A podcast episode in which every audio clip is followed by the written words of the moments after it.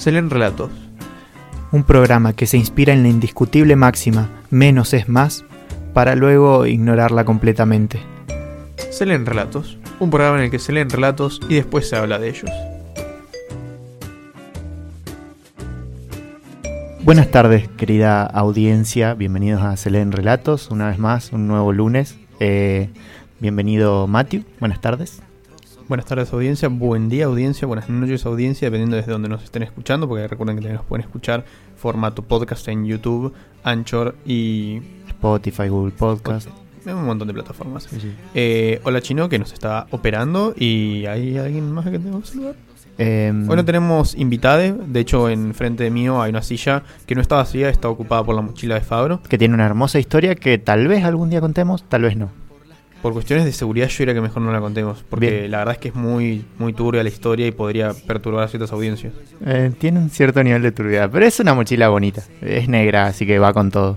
Em, Tenemos alguien más a quien saludar, específicamente una, una entidad, pero primero saludemos o agradezcamos a la municipalidad de Cipolletti, al, particularmente a la parte de cultura, eh, a la Secretaría de Cultura de Cipolletti, que organizó y está organizando todavía la, mm, la actividad Lee Cultura 2 Ujú. que dura bastante tiempo, pero específicamente el domingo se hizo una actividad que El se llama... sábado, ¿no fue? El sábado, perdón. Sí, claro, el sábado. El sábado se hizo una actividad que se llamaba La Noche de las Librerías. Y en la Noche de las Librerías nos invitaron. Cosa que nos sorprendió muchísimo. Recibimos un mail y fue como, oh, existimos. Muchas gracias por darnos cabida. Sí, lo, lo cierto es que este programa es muy amateur, se nota mucho, Sí. nos esforzamos en que se note, nos gusta que se note, eh, lo hacemos muy desde el lugar de aficionados y desde que nos gusta hablar boludeces al aire, eh, que a veces tal vez les guste a otras personas escuchar. Entonces como que no nos tomamos muy en serio, que de repente aparezca la municipalidad de Cipolletti y nos diga, che, ¿quieren venir a participar a esta cosa? Fue como, Claro. wow. Sí, sí, fue muy lindo. Sabemos perfectamente que lo hacemos, de, como decís, desde un lugar de aficionados a los cuentos. En última instancia, también estamos haciendo un programa de divulgación de, de esos mismos, de, de cuentos y de relatos en, en general. Eh, más que nada porque los leemos. Después hacemos algunos comentarios que pueden valer para alguien, tal vez para alguien no. Pueden simplemente escuchar la parte de lectura o pueden simplemente escuchar los comentarios. Pero ahí va el programa y ahí fue, eh, básicamente hicimos el programa en vivo en, en ahí en un escenario y con micrófonos, no es que hacemos algo raro. Sí, igual tuvo sus características particulares, porque no es lo mismo hacer esto acá en un espacio que tiene como todo tipo, un, un ay, ¿cómo se llama? Una goma espuma, como para Sí, aislantes. Hay, claro, aislantes, con un operador que sabe lo que estamos haciendo, con buenos micrófonos, eh, sentados en un lugar como que ya conocemos, que hacerlo en la calle. Con una cortina que nunca mencionamos, pero desde hace unos programas eh, el chino nos, nos pone una cortina ahí de fondo que suena muy bello.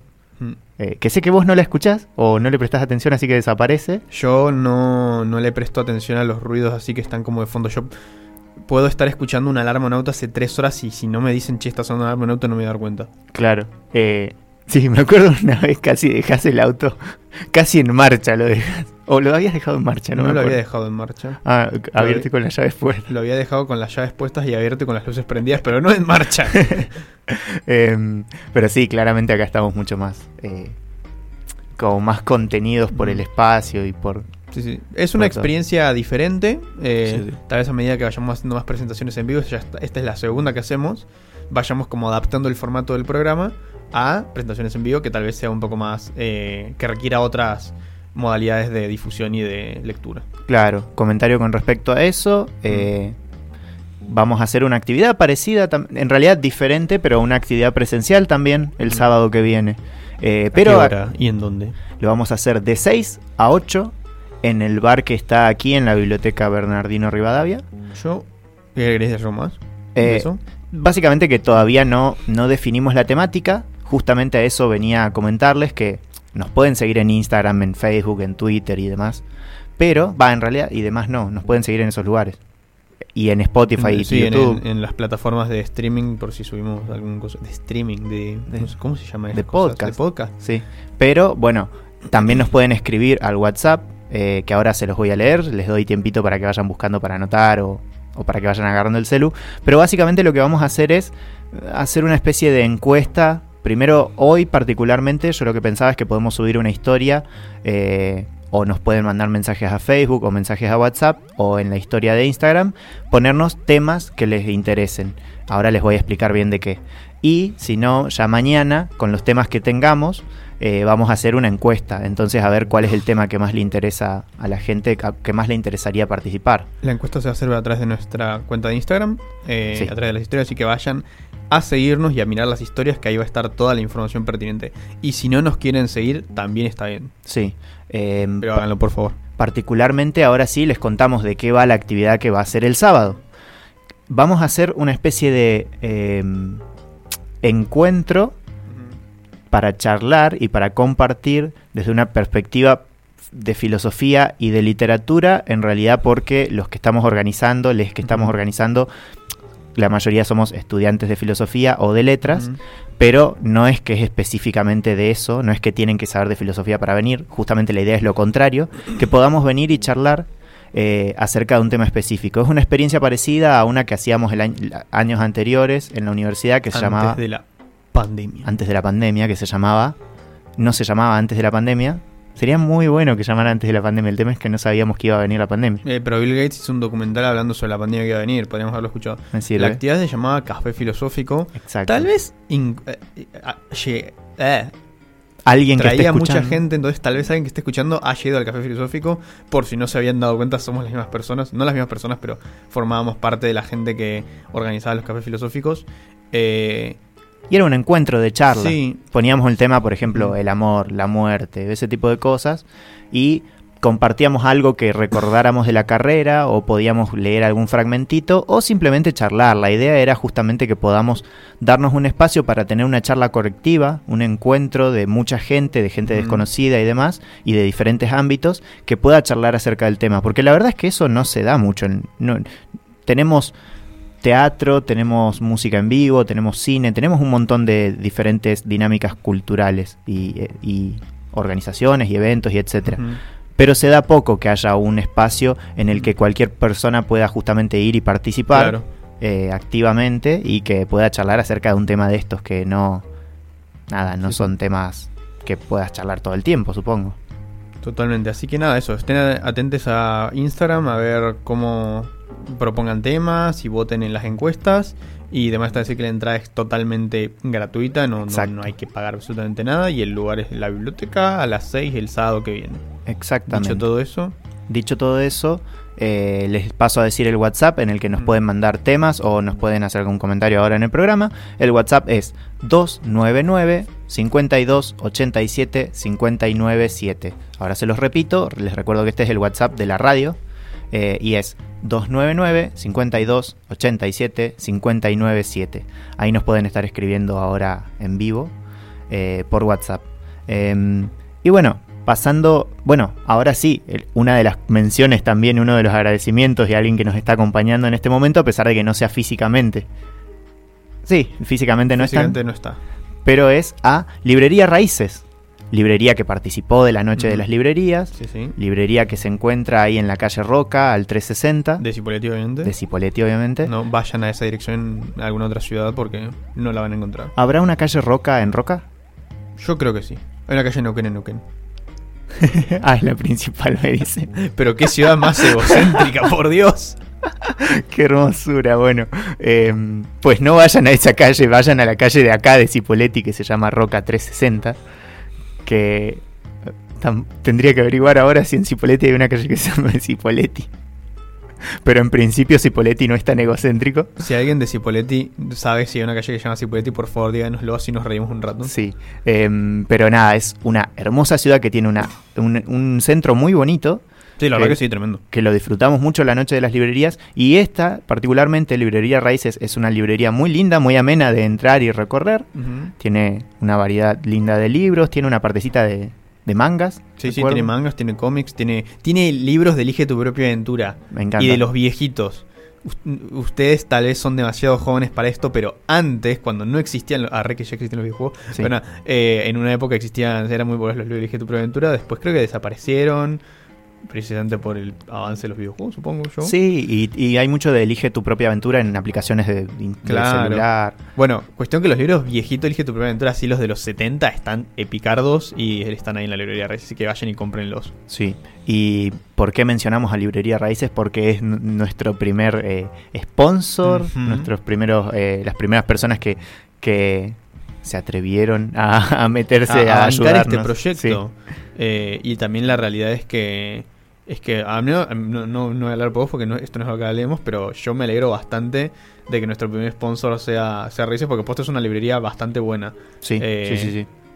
que tiene bastante variedad, tiene, eh, ¿cómo se llama esto? Libros de filosofía, que son cosas que nos interesan, tienen mangas, tienen cómics, sí. al menos dentro de mis intereses tienen bastante. Sí, sí, sí. Em, de hecho, como que me- un poco les contamos ahí el detrás de escena. Nosotros fuimos a buscarlos claramente. Sí, sí, claro. Porque dijimos como, bueno, no- nosotros somos estudiantes, no tenemos una economía muy grande, sinceramente, y nos implica algunos gastos chicos, pero unos gastos poder eh, hacer el programa, y esos gastos nos, nos ayuda a salvar los librerías raíces. Ujú. Y fue como, bueno, somos un programa de divulgación de literatura, no sé si de literatura, de divulgación de relatos, concretamente. Venimos, los, los contamos y charlamos, y entonces vamos a ir a una librería. Claro. Y, y al toque fue como, en- salimos muy sorprendidos Sí, de la buena onda con la que nos recibieron eh, en una librería que como que justamente la elegimos porque la elegimos porque nos Claro. gusta. eh, y nada, caímos, hermoso. Nos Sí. dijeron, sí, ¿saben qué? Sí, los apoyo. Y hemos, aquí hoy con nuestro primer sponsor que es Librería Raíces. Así que si tienen ganas de ir a bancar un local que banca el desarrollo de la historia de la cultura en Cipolletti, vayan a Librería Raíces. Y una librería que también banca, eh, entre otros comercios, pero la librería Raíces también banca a la, a la biblioteca. Ah, sí, sí, porque sí, tienen una oferta, quienes sean socios y tengan la cuota al día, tienen una oferta del 10% menos en pago con débito e- y en efectivo en las compras ahí en Librería Raíces. Así que viene ahí Librería Raíces también bancando a la biblioteca que a su vez nos banca a nosotros. Así que nos bancan por dos lados. Qué Eh, grande Raíces. Sí, sí, sí. Así que agradecidos por eso y para finalizar una apertura de las más largas que debemos haber hecho, eh, comentemos o les contamos hoy que vamos a leer un libro, un cuentito, de un libro que se llama Can Solar. Se escribe como can, tipo de C- podés en inglés, o de perro, tipo can. Claro, C-A-N. Y solar se escribe como. Como, Como panel suena. solar. Claro. Eh, Can Solar es un libro de Carlos Godoy, que no recuerdo por qué lo compré, sinceramente. Fue como ahí entré a una, alguna librería alguna vez y fue como, eh, me ¿No lo llevo compraste este. en la Feria Temporalmente Autónoma? no? No recuerdo, puede ser, pero creo que no. Eh, más allá de dónde lo haya comprado, eh, era un libro cortito y de cuentos. Entonces fue como, uff, me tiré encima. Claro. Eh, Porque y- ya dijimos esto muchas veces, pero a no le gusta leer. Claro, y está escrito por Carlos Godoy, que es un autor cordobés que de hecho está vivo, nació en el 83 y bueno, está vivo, así que Ujú. actualidad. Sí, sí, así que vayan y banquen, compren sus libros porque es mejor bancar artistas que están vivos que bancar a Shakespeare. Sí, que no lo estás bancando, simplemente. Bueno, es discutible, pero sí, eh, la cosa es que ahí está Carlos Godoy, eh, leí todos los cuentos del libro, me gustaron muchos, algunos más que otros, y particularmente el primero nos, parece, nos pareció interesante, y de hecho es el primer cuento que habíamos leído para hacer un, Un piloto. un piloto de este programa antes de que existiera el programa. De que lo grabamos con tus auriculares, ¿no? Sí, lo grabamos con mis auriculares y vos desde tu compu. Sí, sí, tiene una calidad de audio Horrible. horrible. eh, estaba muy mal todo ese piloto, pero mostraba Sí. bastante lo que quería hacer el, el, El programa. el programa. Que al final no fue necesario porque la biblioteca tuvo tan buena voluntad que no tuvimos ni que presentarlo para que nos aceptaran. Sí, sí, sí, sí. Pero bueno, ese, ese piloto hoy eh, está mucho más profesionalizado porque Claro. ya tenemos 20 programas encima, ya es otra cosa. Así que pueden considerar esto como el, el remake de nuestro piloto. Claro, con, con este cuento intentó nacer este programa y nació y hoy lo vamos a leer. Eh, así que nada, paso a la lectura. Pasa usted nomás. Les recomiendo que se sienten tranqui, eh, eh, se tomen unos matecitos y eso. No es un cuento muy largo, pero vamos a estar unos 10 minutitos, pónganle. Así que les recomiendo escucharlo porque encima es muy bonito y muy ameno. Así que no es pesado ni nada. Ahí nos vemos.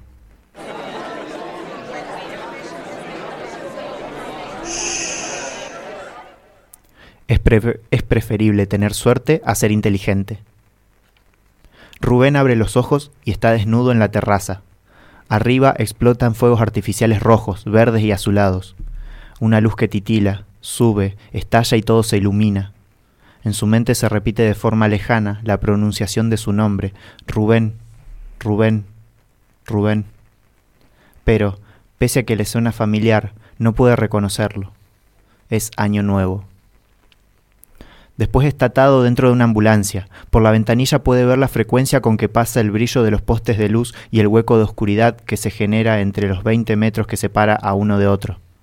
Después está en una habitación blanca, sábanas blancas, cortinas blancas, muebles blancos, con un hombre que mira TC2000 a todo volumen. Cuando se duerme, sueña con las luces de los postes de las calles, vistos desde el interior de la ambulancia y con el chirrido de los autos de competición cuando se acercan a la cámara. Después vuelve a estar desnudo y dos mujeres lo raspan con esponjas y trapos húmedos por todo el cuerpo. Lo ponen boca abajo, de costado y de nuevo como al principio. Cuando las personas alcanzan un grado místico en sus delirios, se desnudan y corren a una mujer que los llama y se parece a la Virgen María. A veces lo sacaban de su habitación. Dos enfermeros lo ponían en una silla de ruedas y lo bajaban tres pisos por el ascensor.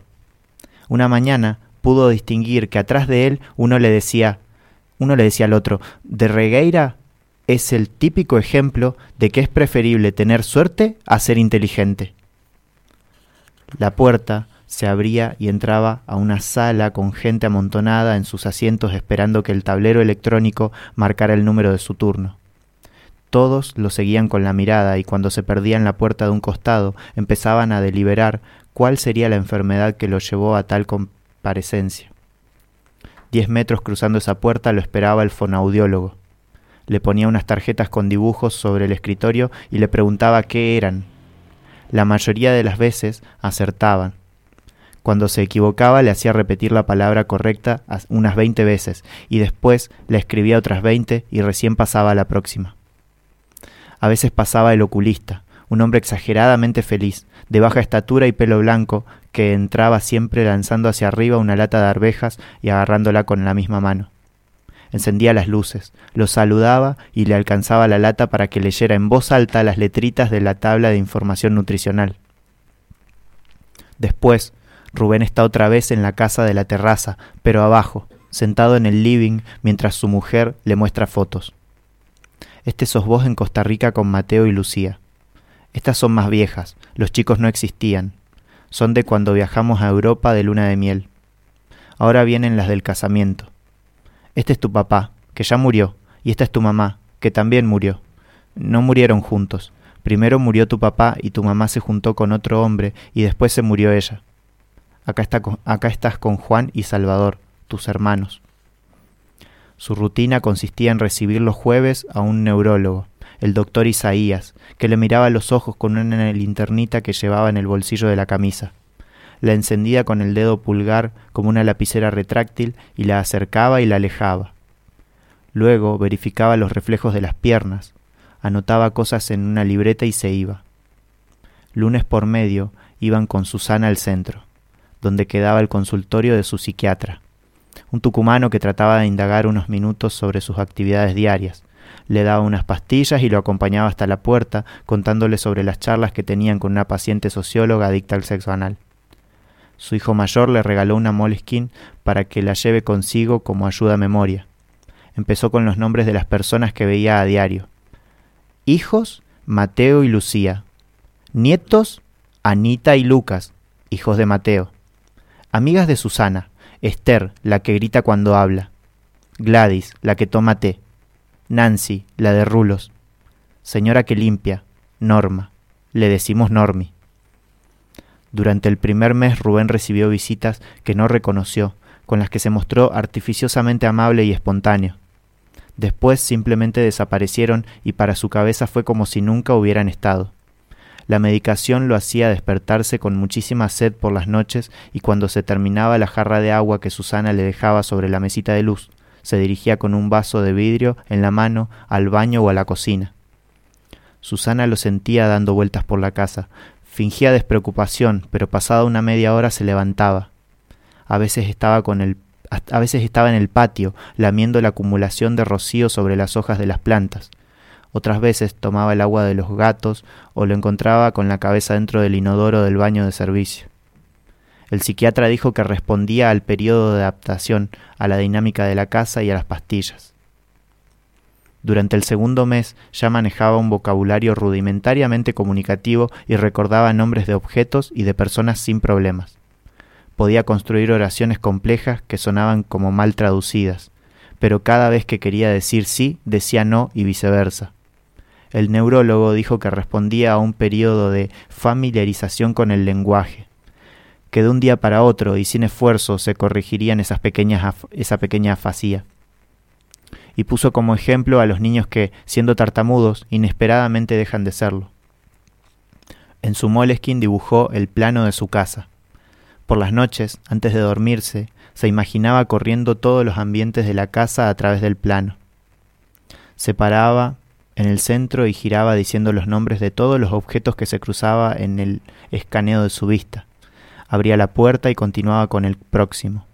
Una noche, después de realizar ese ejercicio, pensó que era momento de salir y se lo dijo a Susana, que, que leía un libro a su lado.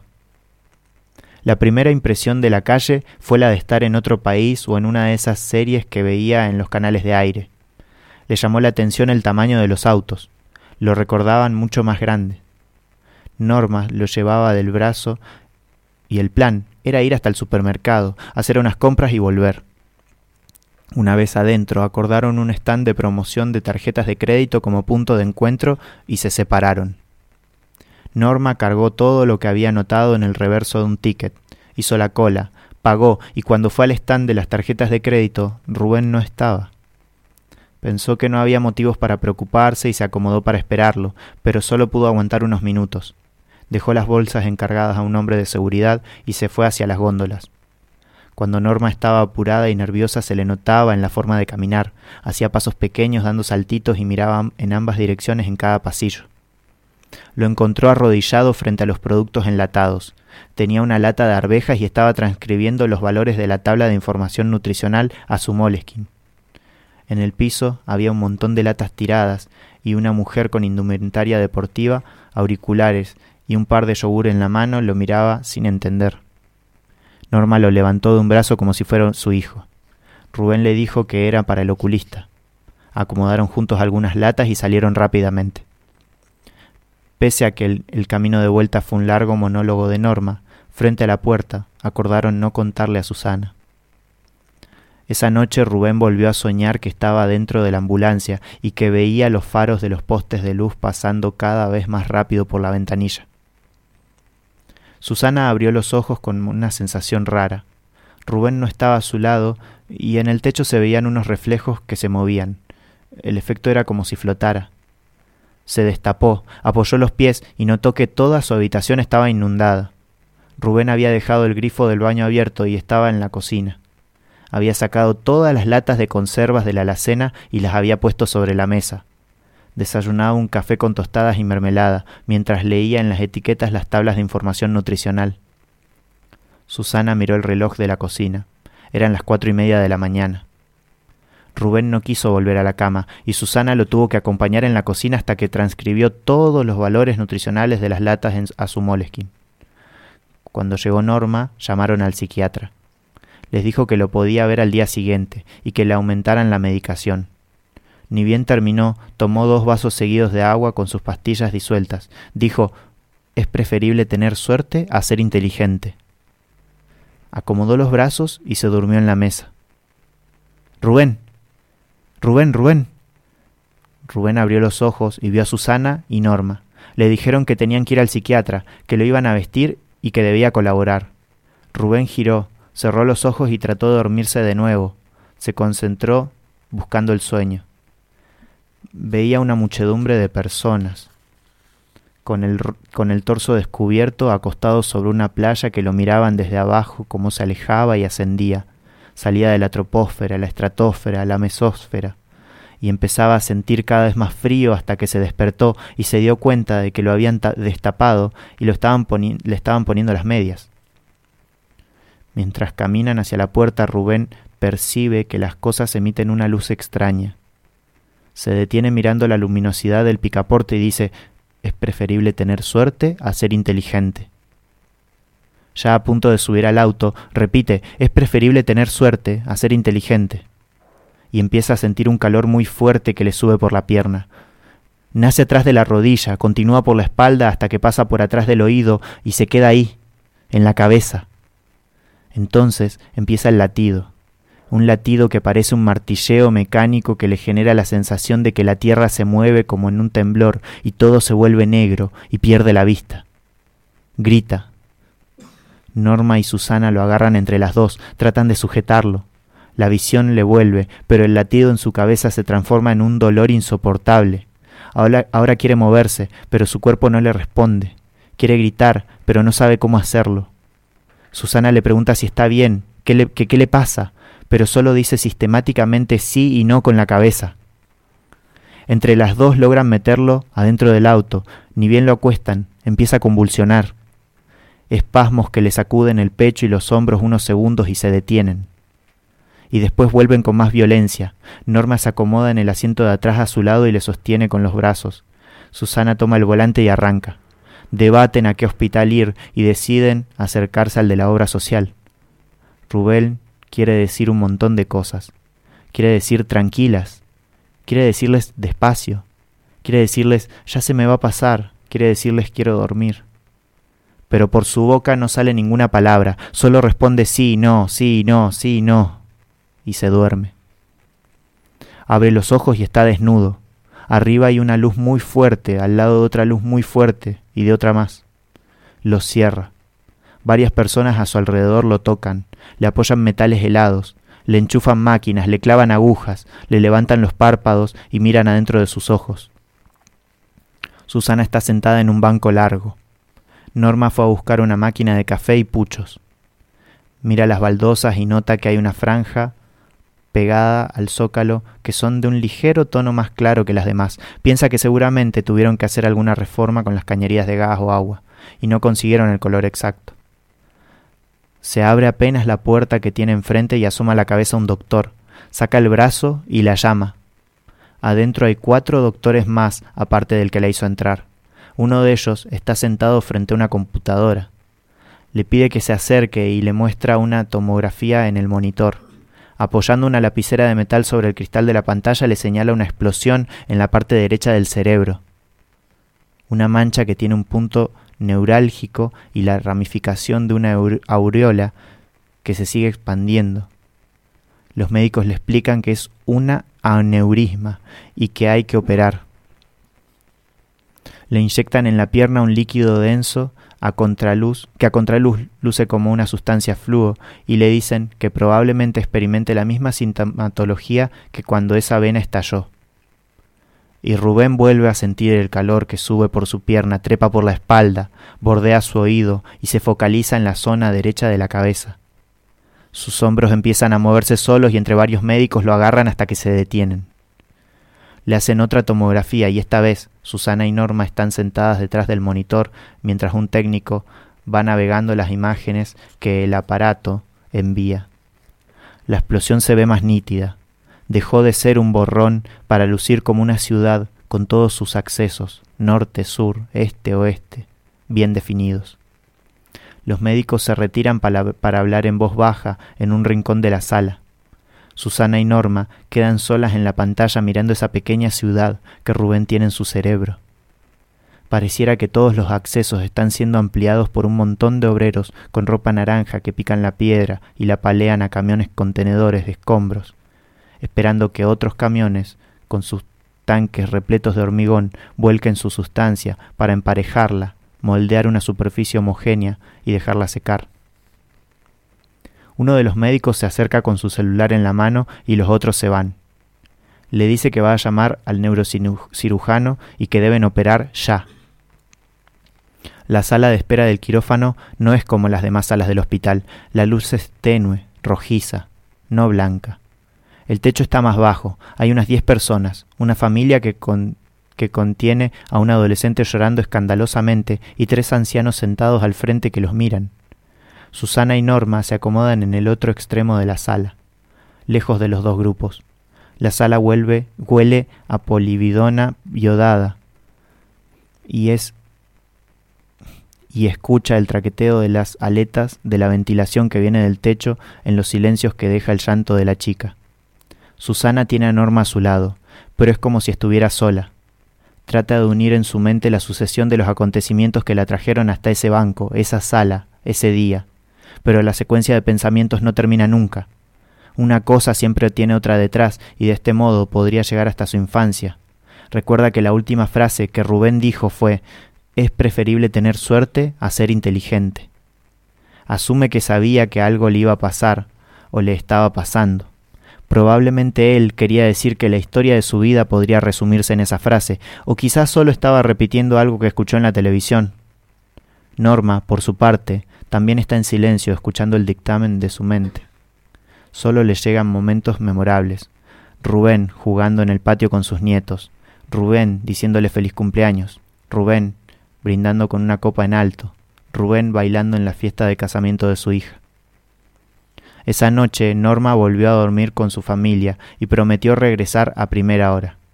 Susana durmió de a ratos acurrucada en el banco de la sala de espera de terapia intensiva, a donde Rubén fue trasladado luego de estar una hora y media en el quirófano. A veces la despertaba el frío del aire acondicionado, a veces la posición incómoda en la que estaba o el chirrido de las ruedas de una camilla en la que cambiaban de habitación a un paciente.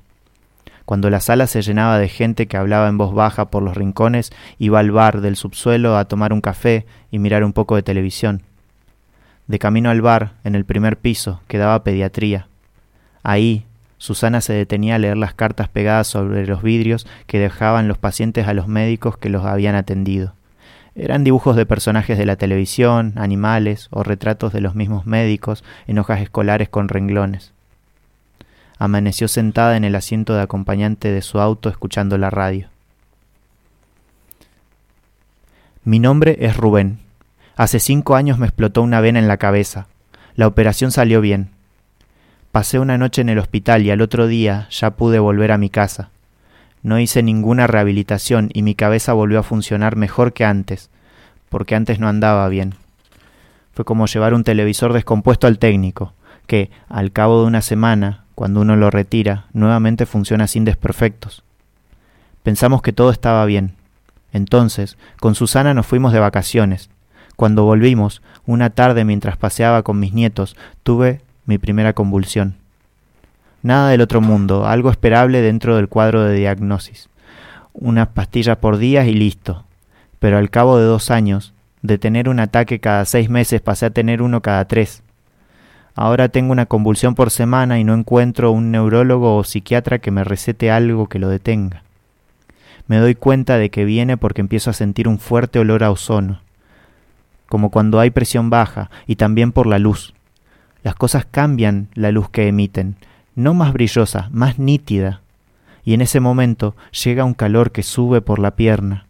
Todo alrededor tiembla cada vez más y más rápido, y de repente se vuelve muy luminoso y se congela una milésima de segundo en donde está todo quieto y a veces escucho voces, a veces una musiquita.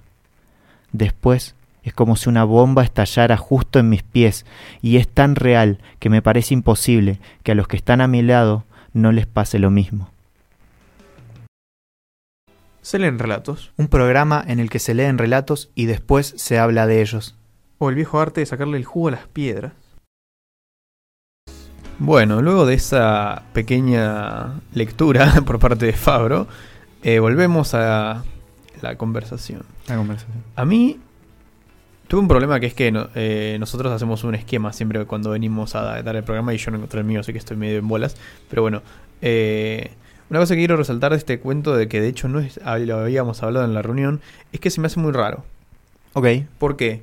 Porque este cuento, y recién me fijé, este cuento no tiene ningún elemento fantástico. No, para nada. Y eso para mí es raro porque a mí me gusta que todas las cosas tengan algún elemento de, fantástico, de ciencia ficción, etcétera. Me es muy raro consumir cosas que. Claro, que es todo lo contrario. Claro.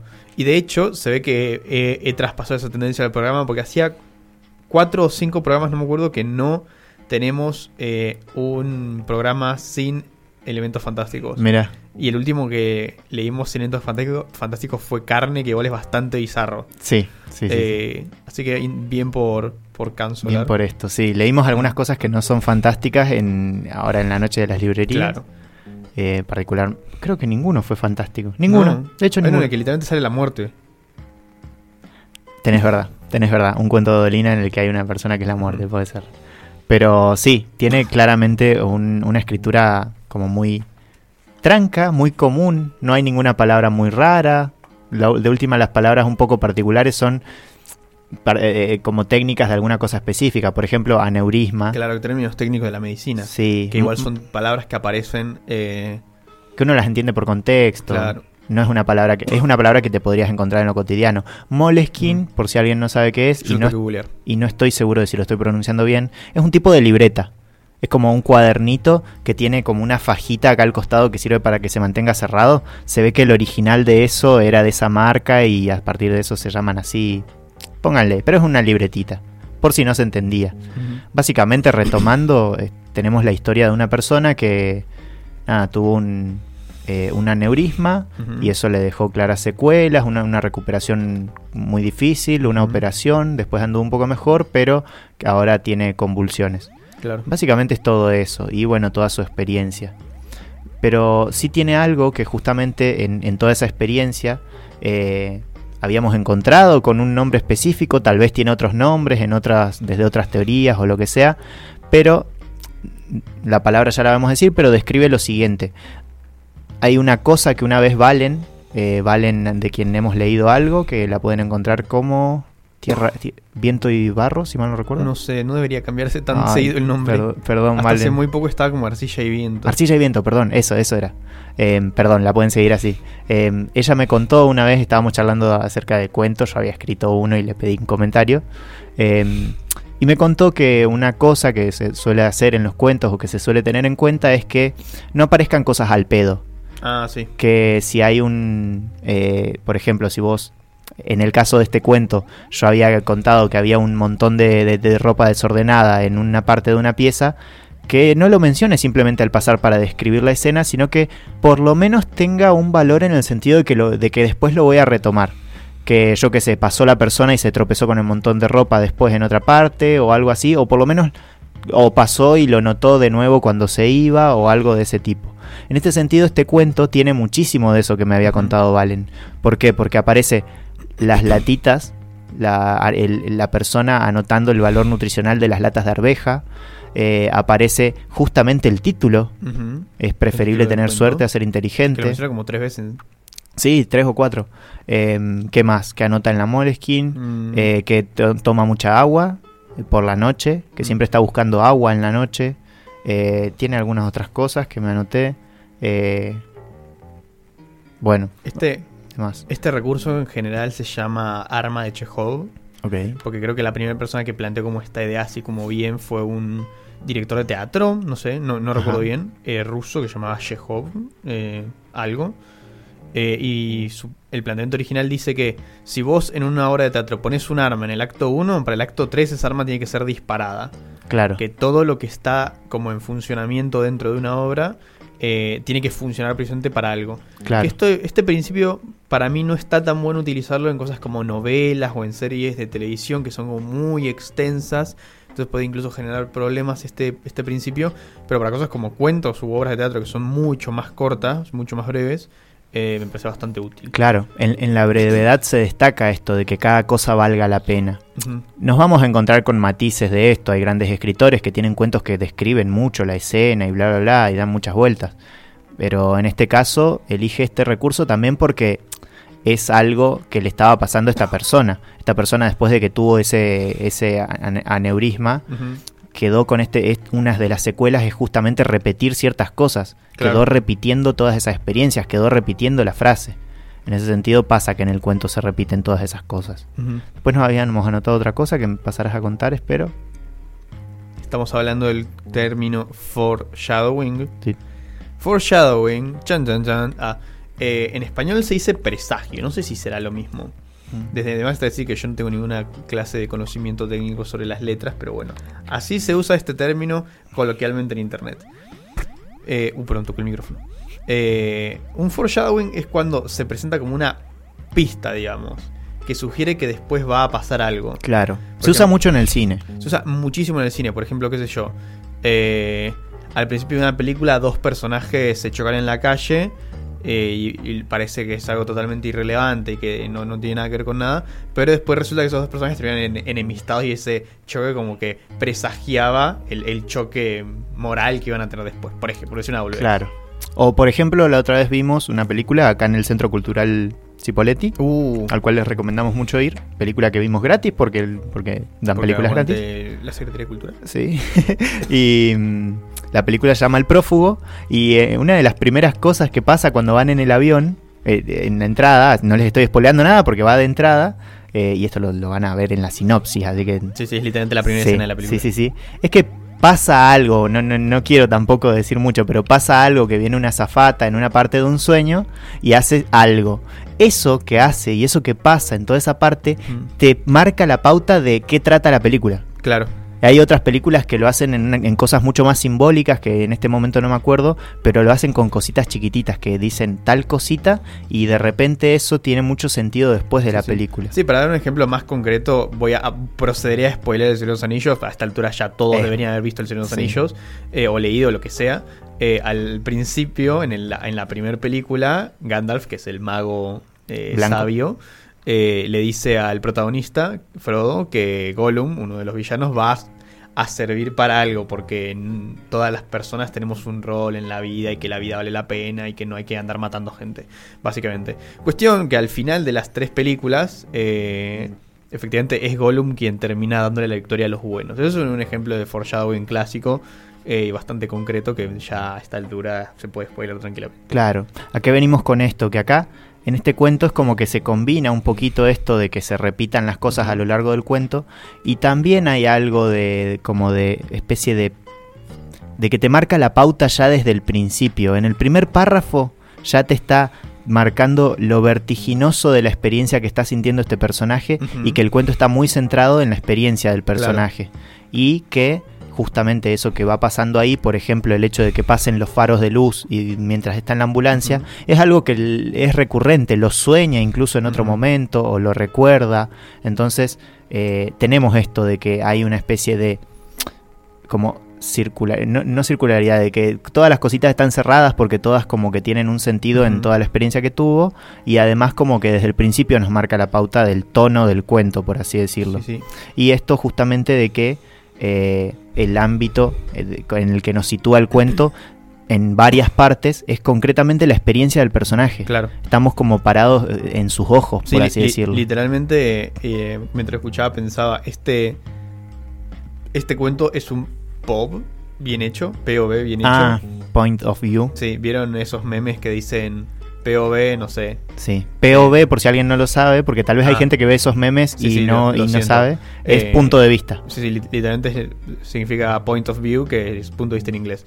Y la idea de esos memes es que vos estés viendo con los ojos de la persona que es protagonista del meme. Claro. eh, que muchas veces se hace mal, ¿no?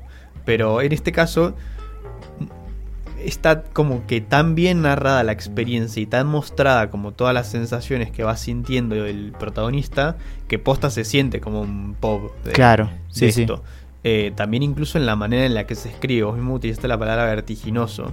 Hay momentos del- de la escritura en donde va como muy al palo, muy fuerte, pero porque están pasando cosas que son como muy significativas, muy heavy, como lo del aneurisma, las convulsiones, etcétera. Sí. Entonces, o la ambulancia, entonces el cuento va al palo y después se relaja. Y vuelve a ir al palo y se relaja. Claro. De hecho, la forma de describir justamente estos, estos ataques, por así decirlo, es decir que siente un calor en la, atrás de la pierna, que sube por la espalda, que llega atrás de la oreja y que, que se concentra en un parte, en una parte del- de la cabeza.